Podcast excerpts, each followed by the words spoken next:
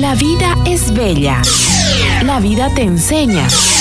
La vida es un precioso regalo de Dios que merece ser disfrutado a plenitud y con integridad. Ha llegado mi tiempo, tiempo de celebrar, es tiempo de sonreír,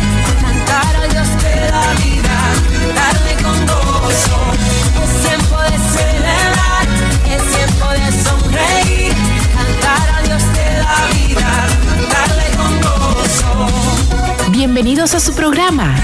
¡Viva la vida! ¡Viva la vida!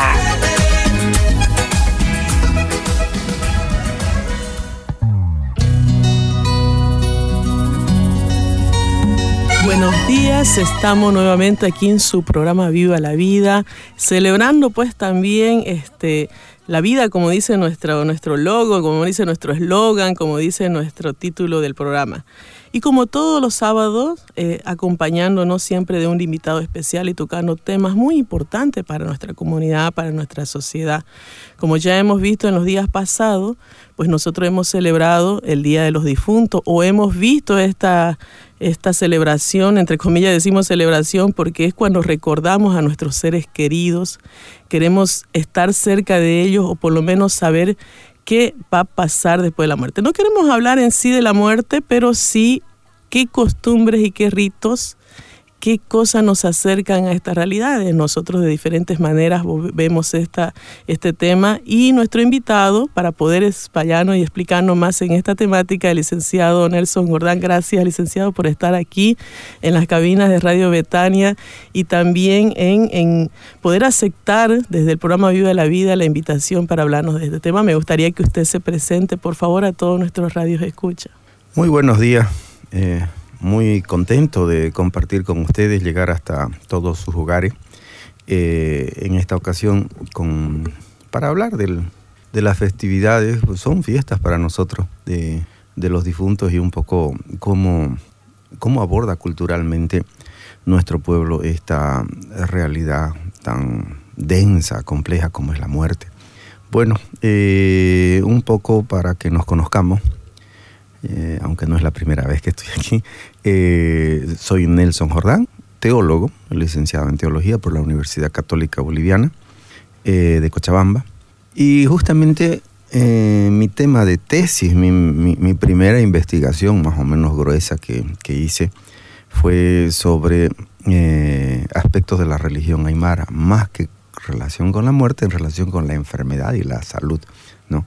Pero de esto estamos hablando hace... Que casi, también tiene relación, ¿no? Casi 40 años, ¿no? Pero obviamente me exigió a la preparación de este, eh, estudiar a fondo eh, la, la, cosmovisión, lo que se dice, qué es lo que en el fondo concibe acerca de la vida el, el hombre aymara y, y, en general el hombre andino, ¿no? Eh, y eso que... Mmm, yo soy de Santa Cruz, entonces, como quien dice, casi tuve que hacerlo de cero, digamos. Eh, y bueno, más adelante hice un par de investigaciones más, una sobre un grupo pentecostal en la frontera con Chile, y el resto abordado más otra, otro tipo de temáticas, ¿no? De, de análisis social. Pero también hace unos 12, 10 años atrás, una investigación sobre identidad cruceña. Y sobre la, la, realidad cultural cruceña. Bueno, es un poquito vieja ya, digamos, a, a estas alturas, se publicó, eh, pero me ha mantenido en contacto, digamos, con estas temáticas y voy a aprovechar ese bagaje para compartir con ustedes. Sí, porque de alguna manera nosotros, eh, como dijo, sí, efectivamente es una celebración porque nos acerca a recordar a los seres que han partido, ¿no? Entonces, no, cuando decimos, ay, ¿por qué ponemos esta escalerita? ¿Por qué, de, mm. ¿por qué ponemos esta mesa? ¿Por qué ponemos una foto?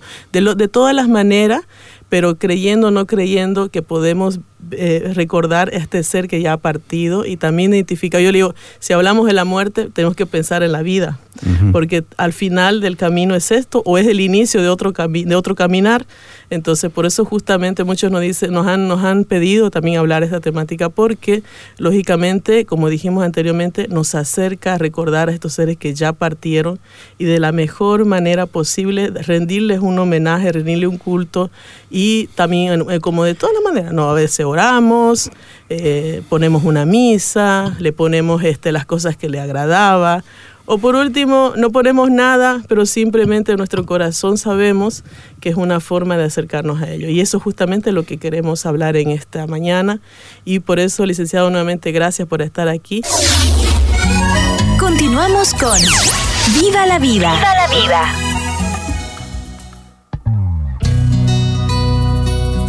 Continuamos aquí con su programa Viva la Vida. Los que ya nos están acompañando en este segundo, en esta segunda fase del programa, pues lógicamente hacemos un recuento que estamos hablando sobre los ritos y las costumbres en torno a la muerte o en torno a los difuntos, que hace unos días hemos celebrado esta fiesta, que de muchas maneras nosotros lo podemos realizar recordando o acercándonos a nuestros seres queridos, a nuestros amigos que ya partieron.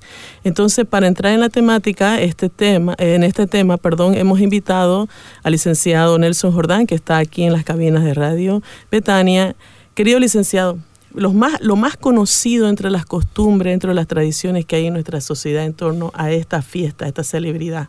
Bueno, en realidad eso es sumamente visible, ¿no? En el entorno, cómo cambia el rostro de la ciudad, los mercados, todos, todos, todos, este, se llenan, por ejemplo, de, ventas de flores, eh, distintos eh, elementos que se utilizan para, recordar a los difuntos. Por supuesto, eh, las autoridades también se involucran, ¿no? ponen gente extra para el tema de eh, limpiar, los, cementerios, los, los, ambientes aledaños. Entonces es, innegable que eh, de todos los frentes, eh, con muchos días de anticipación, esto es como un ambiente ¿no? muy parecido a, a, otras fiestas como las de la Navidad, ¿no? y que quizás en nuestro medio tenga hasta más resonancia en términos culturales. ¿no? Y el tema de tradiciones de familia, eh, bueno, nos engancha con que es algo eminentemente familiar, ¿no? Es decir, algo que eh, no solo se celebra en, familia, sino que también sirve para reforzar los lazos de la familia, ¿no? Tal, tal como se lo realiza. Eh, pero para tratar de entender esa, esa densidad, yo quisiera empezar diciendo por qué los difuntos, por qué la muerte.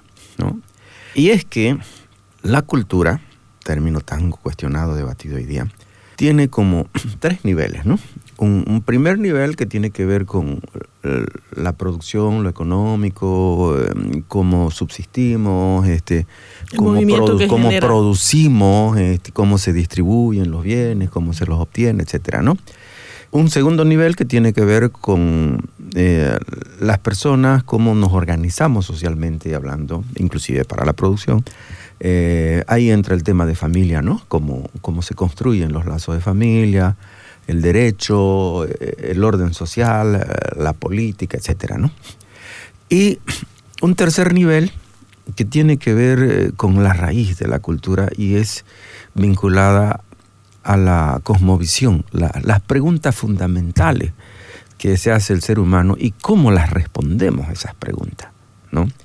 Bueno, entre esas preguntas fundamentales obviamente están quiénes somos, de dónde venimos y si entramos, a dónde vamos, ¿no? Entonces, ¿cuál es el si destino? Continúa, si ¿Cuál el destino final de la vida? Entonces, eso, por supuesto, que pertenece y, existen diferentes versiones según las culturas, ¿no? Por supuesto. Entonces, es algo que, a diferencia de los otros niveles que tienen en estos últimos años cambios muy acelerados y visibles, eh, la raíz de las culturas es lo que le da estabilidad en el tiempo, ¿no? Lo que le permite subsistir, ¿no? Lo que inclusive explica por qué nos organizamos en familia de tal o cual manera, por qué la política la vivimos así, etcétera, etcétera.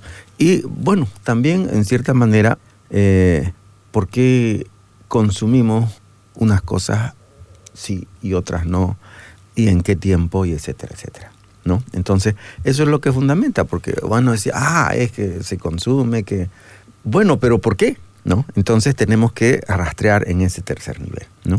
Y ahí es donde se ubica eh, nuestra preocupación de la importancia que en nuestra cultura se le da al tema de los difuntos y al tema de la muerte, ¿no?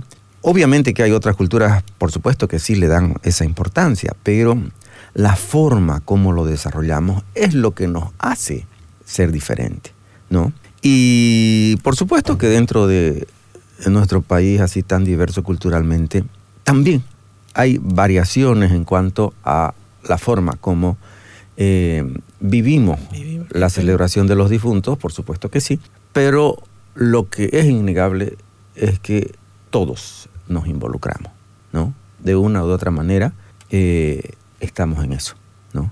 Y y bueno, ahí van a aparecer eh, cuestiones como lo de Halloween y qué sé yo, que también tiene que ver, ¿no? Pero eh, que va a costar más que, que, se establezcan, como se ha establecido, por decir, la, la, forma de celebrar. Leí un artículo, por ejemplo, que decía, ¿será que estamos preparándonos para eso? O sea, cuando alguien dice, voy a comprar un seguro o voy a comprar un, una, como lo que le decimos, un servicio funerario para no estar en ese trance. Cuando la gente como que no hay mucho esa, o sea, ay no, ¿cómo voy a, cómo voy a hacer eso? O sea, eso como algo terrorífico, algo negativo. Seguimos viéndolo todavía en nuestra sociedad, ¿sí? Eh, ¿Por qué voy a hacer eso? mira, hay una, pensaba tocarlo más adelante, pero ya que lo plantea, eh, hay una cuestión de fondo entre los, digamos, los cambios superficiales y otros cambios más profundos y uno estás tocando. Es decir, la modernidad, si querés llamarla, o la posmodernidad que te trae estas innovaciones de diversa índole, entre ellas las de Halloween y los festejos de, niños y jóvenes con música, con baile, etc. Em, pero detrás también un concepto de la muerte, que eso sí se está reajustando de alguna manera, ¿no? Eh, en lo tradicional, el muerto, por decirlo vulgarmente, pertenece a la familia. La familia decide qué es lo que va a hacer, cómo lo va a recordar, qué, o sea... Son los vivos que, se quedan. Eh, claro, ellos deciden, ¿no? Eh, la tendencia moderna es a que eh, eso es un asunto individual y personal. Entonces ya tenemos que definirlo en vida, ¿no? Y tiene mucho que ver, por supuesto, con el costo económico de la muerte y el negocio de la muerte, digámoslo con palabras simples, ¿no?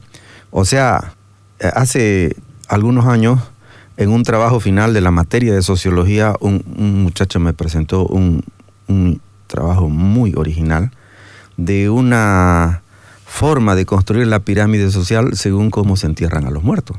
Y era un excelente trabajo. Y resulta que habíamos tenido, no sé, como 23 cementerios municipales, yo conocía dos o tres, ¿no? Habíamos tenido no sé cuantísimos eh, cementerios privados, etcétera, etcétera. Que esta información la gente no la posee. O sea, él, bueno, cuando, cuando se preocupa, sí, investigó y, sobre todo los precios, ¿no? Y los rangos de eh, morirse en ese entonces costaba, qué sé yo, entre 10 mil, 15 mil dólares hasta, digamos, unos 2.000 como mínimo en los cementerios donde es prácticamente gratuito el, enterrar, pero igual involucra las ceremonias y qué sé yo, ¿no? Entonces, eh, el muerto como que se aleja de la familia. Yo a mi hermano, a mi abuelita paterna, recuerdo de niño haberlos velado en casa. O sea, la costumbre tradicional era donde murió o donde vivió sus últimos años, ahí se vela que si es chico, no, se vacía toda la casa, se lo habilita, este, se prestan sillas de los vecinos, no, había estas casas de alquiler, etcétera. Eh, y por último, que ahora hay. si no hay campo, ah, se abre la puerta pues y, un poco se acomoda en la calle, se, saca una foto y qué sé yo, o se pone a medio camino ahí. Entonces, eh, la tendencia es a que se ha sacado, digamos, el tema de la muerte de, de ese ámbito y se pone como muchas otras cosas, en manos, entre comillas, de especialistas, ¿no? que saben cómo hacerlo y van a cobrar una cifra pactada por hacerlo. ¿no? Y tal es así que las principales empresas de cementerios de pompas fúnebres en realidad son franquicias de corporaciones internacionales. ¿No? pueden tener un nombre muy nuestro, pero en realidad pertenecen a otra empresa más grande. Como sucedió aquí en Santa Cruz, que se accidentaron y en la funeraria ya estaba recogiéndolo. Eh, bueno, hay todo un procedimiento. ¿Qué pasó? ¿no? claro. Todo mundo se quedó horrorizado. ¿Cómo va a pasar eso? Cuando está pues el servicio prepagado, obviamente tienen que estar al tanto, ¿no? Eh, pero igual, o sea, eh, me comentaba alguien recientemente que saliendo, digamos que se muere en, un hospital, como sucede muy frecuentemente, ¿no? Y que ya en la puerta están chivoneándose, como quien dice, a los deudos para eh, llevarlos para su, para su negocio, digamos, ¿no? Yo le ofrezco esto, por tanto, enseguida, o sea, sin, sin más trámite, ¿no? Eh, no, pero no es solo eso. Es decir, lo desvincula en el sentido de que desde el momento en que se murió ya está en otras manos el difunto, de especialista, que el médico que tiene que dar un certificado de óbito, que eh, para liberarlo de, qué sé yo, eh, si es que murió en su casa, también tiene que venir la policía, la policía. llevar registro, fiscalía, eh, en otras manos, ¿no? Entonces ya no, es muy poco, salvo decir, bueno, quiero esto y, y, lo vamos a pagar. No sé cómo, pero lo vamos a pagar. Los que arreglan, visten, acomodan el difunto. La sala es una sala contratada, especializada. Este, hasta la misa, ¿no? Viene dentro del paquete si es que querés misa. Y si querés un pastor pues sí pertenece a otra, a otro, También, otro culto. Está ellos ya definen, ya, ellos le preguntan de claro, qué... pero está dentro del paquete. Sí. Dentro del paquete. O sea que este, no se preocupe, ¿no? Quiere cura, el cura está pagado. Quiere pastor, el pastor ya está pagado y qué sé yo, ¿no? Eh, entonces, si nos fijamos, dentro del el paraguas amplio del conjunto de la sociedad, los sectores pioneros, entre comillas, los más modernos de esa imagen que queremos vender, están plenamente ya en ese mundo, ¿no? Que con tiempo ya hacen sus seguros, este, pagan sus sus espacios en el cementerio que quieren estar, este, contratan por anticipado a veces con muchos años, ¿no? Este, es decir, eh, con decisiones que son individuales, ¿no? Y bueno, ya la familia hará el resto, ¿no? Eh, o sea que no se trata solamente, ah, yo quiero vivir, si estoy recién casado, en un departamento, un monoambiente, después en un duplex, después qué sé yo, ¿no? Este, También hay que pensar en lo siguiente paso. Claro, o sea, esa modernidad, entre comillas, este, involucra esta parte del paquete, ¿no? Entonces hay que reconocer eso. ¿Por qué ese contraste? Claro, así como empezábamos diciendo del tema de los niveles de la cultura, también la cultura tiene como espacios densos. Y la fiesta, en todo el sentido de la expresión, es el refugio de las culturas. Es decir, como lo último a lo que se atienen y por supuesto lo último que van a aceptar perder.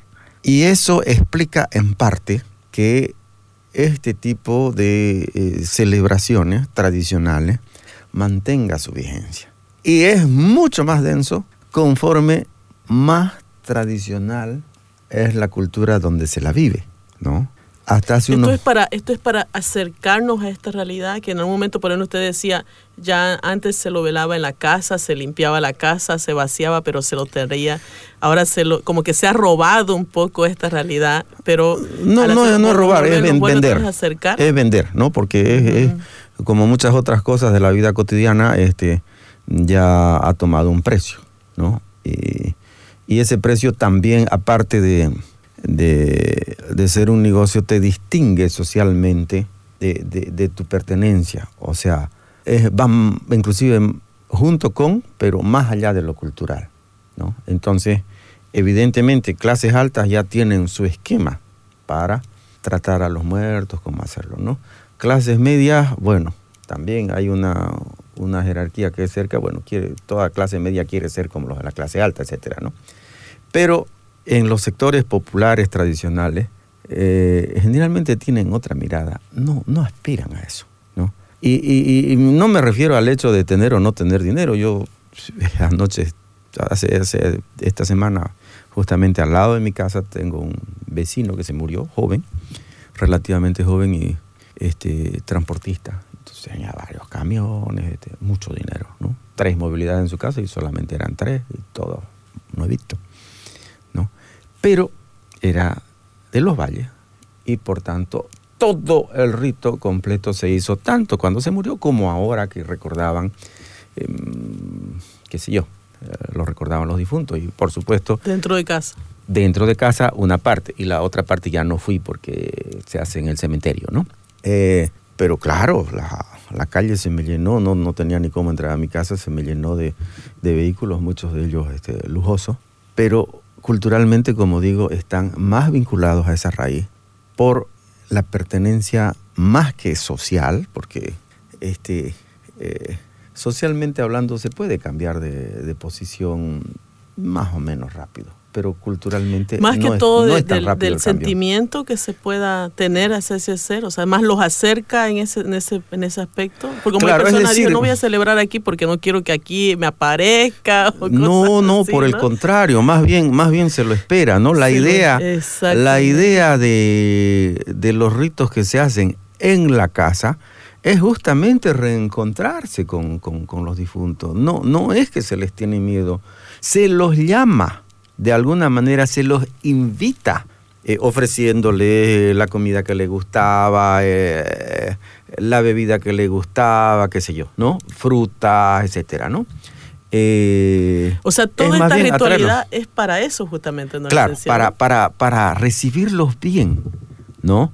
Y el, el día 2, que ya se hace generalmente en los cementerios, eh, o sea, se traslada ese altar que se hizo doméstico de la casa, se traslada a los cementerios. Ahora hay muchas restricciones, ¿no? Porque antes todo se hacía adentro, ahora hay prohibiciones, etcétera, ¿no?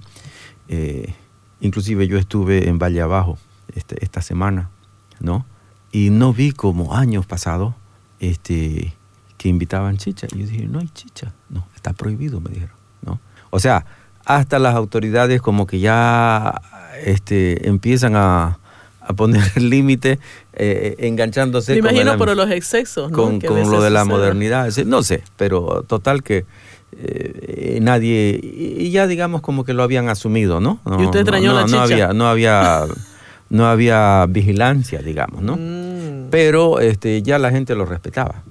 Pero sí lo demás, o sea, es imposible cortar de que eh, En entre en, la tumba y que sí, no y que pongan adentro. Bueno, en este caso era un cementerio rural, ¿no? En una población muy pequeña.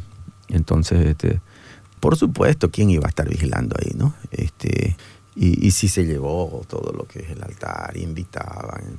Claro, qué cosas cambiaron de forma, ¿no? Antes uno rezaba y te invitaban tu pancito, tu comidita. Ahora viene empaquetadito, ¿no? en, eh, en un tapercito envuelto en papel film, y mejor dicho, en, este, para alimentos. Entonces es una ración ya establecida para cada invitado que viene a visitar tu tumba. ¿no? O sea, no solamente compartimos la mesa con las cosas que le gustaba al ser que ha partido, sino que también nosotros acompañamos esa mesa como si estuviésemos en claro, una fiesta. claro, está- ¿no? estamos Eso invitando, ¿no? Y a lo último, cuando se despacha, se despachan los, los visitantes, pero se, también se despacha al difunto que estuvo presente, entonces tiene que quedar limpio el lugar de la tumba, ¿no? Y, y si sobró, qué sé yo, comida, no, lo tienen que regalar, no, no puede quedarse ahí.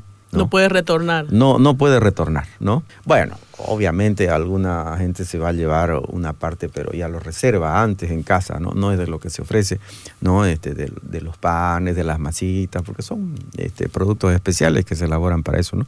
Con días de anticipación, ¿no? Y generalmente también eso ese es parte del proceso que va involucrando a la familia. No se trata de que lleguen, hagan su rezo, coman y se van.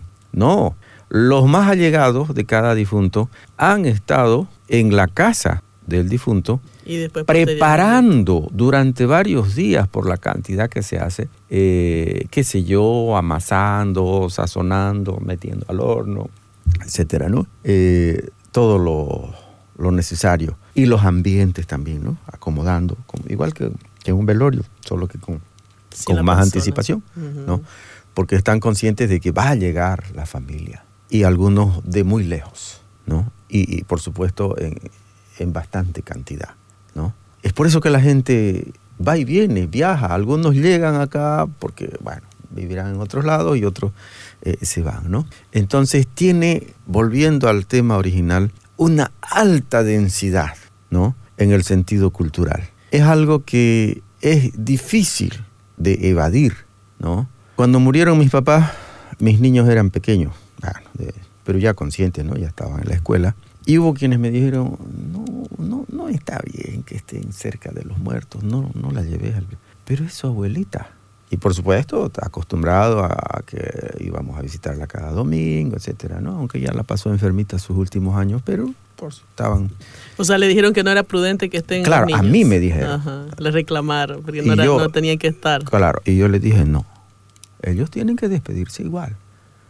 Y tienen que de a poco ir tomando conciencia de estas realidades de la vida. Yo sé que en su cabecita todavía no es, no es fácil entender de que no van a ver nunca más a su abuela.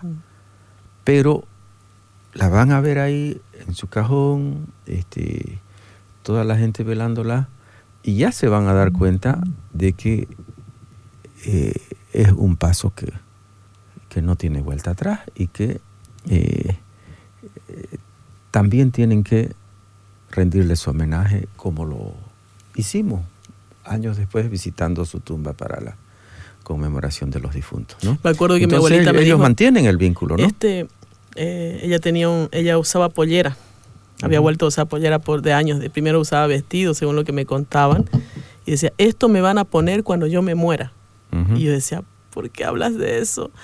Sí, y eso le pusieron. Porque Claro. ella era, era una decisión que ella había Ah. tomado. Ella lo tenía guardado como un tesoro.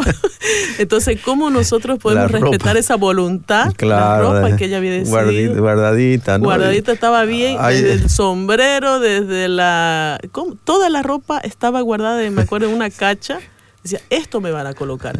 Entonces, mire, ahorita cuando viene, cuando usted va explicando, licenciado, me hace recuerdo todas estas cosas que a veces uno como que se le va pasando con el tiempo, Claro, la y, la- vida, y las generaciones nuevas a decir, ah, no, es que este, no, no, no los No niños no, no, no, no deben acercarse a eso, ¿no?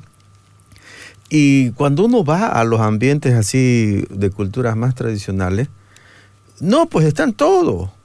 Y si hay una señora que tiene su bebé de pecho, igual está con su bebé en medio del cementerio, con los otros. Puede estar de invitada, puede estar ayudando, igual si es un familiar muy cercano, igual está sirviendo, qué sé yo, ¿no? O sea, no es extraño, ¿no? Y no debemos sentirnos. Eh, está, está como enganchado, está la, está toda la familia y veía que se encontraba la niña con una tía, no sé qué, no, no, no, no éramos gente muy conocida, pero, y, y la abrazaba y qué sé yo, ¿no?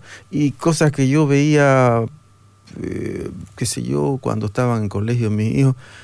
Ah, bueno, pero si el niño no quiere que su tía lo abrace y lo bese, hay que dejarlo, no puede. Es su voluntad, digamos, ¿no? No, no tenemos que forzar el cariño de la gente. Error. Antes no tu tía, por fea que sea, es tu tía, ¿no?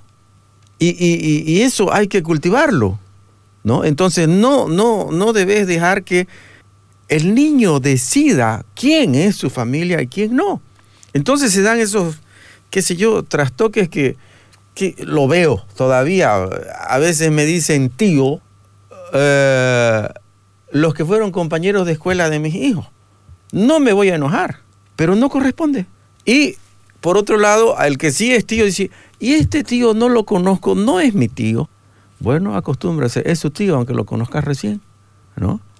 Entonces, este, como que, como que se chipan las cosas, ¿no? Y por eso es importante que nosotros miremos el lado positivo de recordar a nuestros difuntos, no solo pensando en el más allá, en qué sé yo, que si el cielo, que si el infierno, no, en el sentido como ellos están presentes en nuestras vidas aquí, como una forma de fortalecer nuestros vínculos a lo largo del tiempo, ¿no? Y, y esos vínculos se refieren tanto a, a los mayores que sí conocimos, que sí fuimos allegados, etcétera, como también aquellos niños que tienen ahí la foto del abuelito, del bisabuelo, pero obviamente que ya no, no participaron de su vida, pero sí van a escuchar las Sus tradiciones, qué, qué- qué hicieron, cómo se portaban, eran. sí, cómo eran. O sea, se enganchan y, y- y- y se involucran en esa historia de familia que al final es lo que les da unidad en las buenas y en las malas. Porque así como se van a reunir para recordar, festejar, digámoslo así, esa misma unidad va a ser válida para algún momento difícil que pueda suceder en el futuro. Realmente eh, creo que nos está, nos está enlazando en lo más importante que es la sabiduría que hay tras de esto y eso es lo más, lo más valioso que estoy rescatando ahora, querido licenciado. Continuamos con Viva la vida. Viva la vida. Y retornamos aquí con su programa Viva la Vida, en nuestro último bloque ya porque realmente ha sido súper corto este tiempo de poder hablar de cuáles son nuestras costumbres, nuestras tradiciones en torno a la muerte, en torno a los difuntos que hace unos días hemos celebrado esta, esta fecha, ¿no? Entonces, licenciado, eh, eh, cuando hablamos de esto que podría ser recurrente, del pluralismo, del creciente, la creciente modernidad de nuestra sociedad, te he hablado algo muy importante en el bloque anterior, que no tenemos que tener miedo a esta realidad, tenemos que al contrario fortalecer estos vínculos, saber que la persona que ha partido de alguna manera era nuestro ser querido o nuestro amigo querido, como querramos decirlo. Entonces nos acerca a recordar que el día que celebramos esta fecha, la invitamos a poder a nuestra mesa, como en entre comillas podemos explicar. Y entonces, pero ahora se está, ya inclusive los niños, los jóvenes ya no piensan en esta en esta realidad. O sea, esto, esto de ser un problema más, más, más este, muy, muy, muy global o muy plural a nivel mundial, ¿nos, nos está alejando de esta realidad? Eh, bueno, ahí lo que, lo que sucede es que los mecanismos de, transmisión cultural han sido alterados drásticamente desde hace muchos años ya, ¿no? Este, por eh, el tema de los nuevos modos de comunicación, ¿no? No solamente los medios, sino también los modos, ¿no? Entonces, no solamente se trata de cómo se comunica, sino quién comunica y qué se comunica. Y es algo en lo cual lo sabemos, hemos perdido buena parte de, de esa batalla que el contenido de los medios, la posesión de los medios, todos, ¿no? incluyendo los mecanismos de Internet, de, las redes sociales, están en otras manos, ¿no? Y obviamente van a conducir, como quien dice, el agua a su molino. ¿No? Si la muerte es un negocio y esto se verifica a través de las corporaciones de pompas fúnebres, de servicios funerarios, de inmobiliarias que venden cementerios, espacios en los cementerios, también hay otros productos, y uno de ellos, por supuesto, está vinculado a los consumos, a, los dulces, a, los disfraces, a, las películas, a las series, a los contenidos que involucran cosas que preocupan a todos, pero que se muestra el aspecto que sí les interesa, ¿no? Y que es lo que ha conseguido que haya una generación que ciertamente ya perdió ese vínculo o lo va perdiendo poco a poco con ese núcleo cultural que hemos mencionado al principio. ¿no? Entonces, o sea, lo esencial de lo que significaría esta fiesta. O sea, no, es tanto, qué sé yo, para nosotros ponerse sombrero de sao como el mes antepasado, o ponerse sus abarcas un día eh, eh, en el año o en el mes, o poner tu bandera verde y blanca en la puerta. No, se trata de esto, que nuestra cultura la vamos a defender a través de que nuestras raíces son importantes, ¿no? Y más que ser algo diabólico en el sentido, qué sé yo, este, terrorífico de la palabra, es diabólico en el sentido etimológico de la palabra, que viene de diabalein, que quiere decir en griego dividir, lanzar lejos. Acabar con todo. No, lanzar lejos, alejarte de. La verdad. ¿No? En ese sentido, sí, pero no en que uno esté adorando al demonio, que no sé qué, ¿no? Porque finalmente Halloween también es una forma de recordar a los difuntos, pero que no nos pertenece. Es de origen celta, una cultura muy lejana, pero que a nosotros nos ha llegado por los dueños de la comunicación y de la información, es decir, de los Estados Unidos, porque vende y vende bien.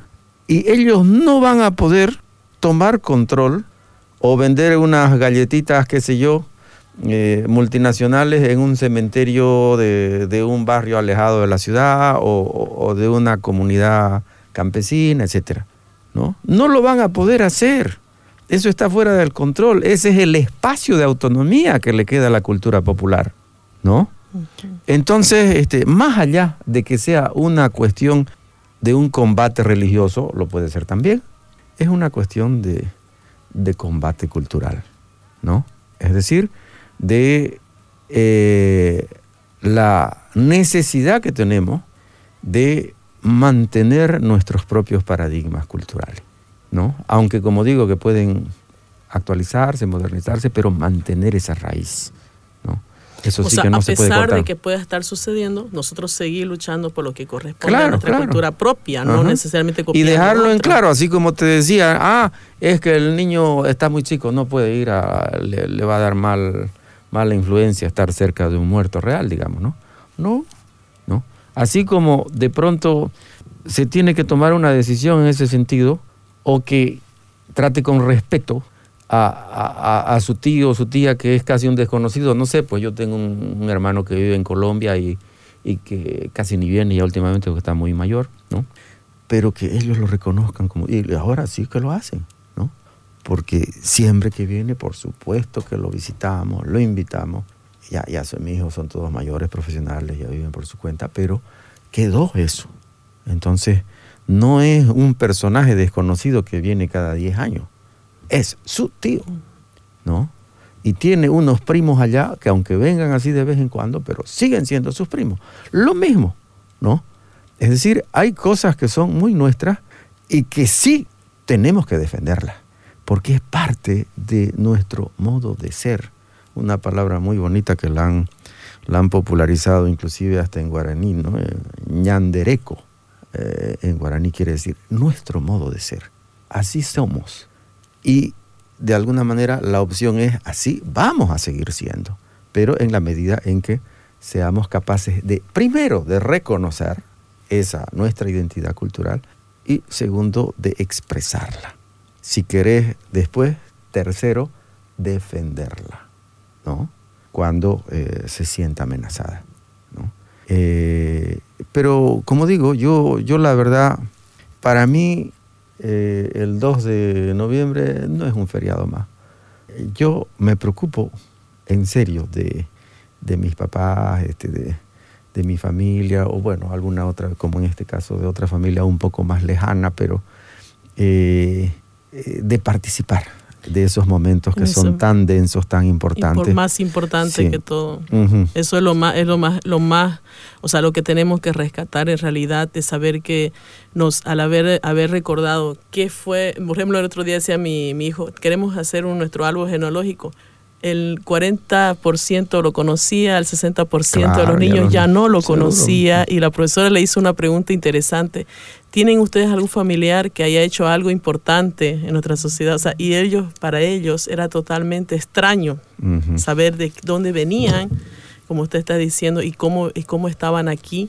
Entonces ya ese vínculo que realmente tenemos que reforzar de nuestros antepasados o de las personas que han partido, es lo que nos hace recordar esta fecha, pero más, o sea, inclusive mucho más, y como dije al inicio, hablar de la muerte nos hace recordar la vida que hemos vivido y cómo la hemos vivido, ¿no? Eso es lo que tenemos que pensar. Quiero que recuerde para terminar, querido licenciado, la frase que dijo en guaraní. Ñandereco. Ñandereco. Sí. O ñané, ñandereco se suele decir, sí. Mm. para poder respetar lo que realmente nos pertenece. Lo que somos, ¿no? Lo que somos nosotros y que esto tiene que continuar, ¿no? Efectivamente. Sus recomendaciones finales, querido licenciado, ya para hacer la despedida del programa. Dos recomendaciones, la idea era más iluminar, ¿no?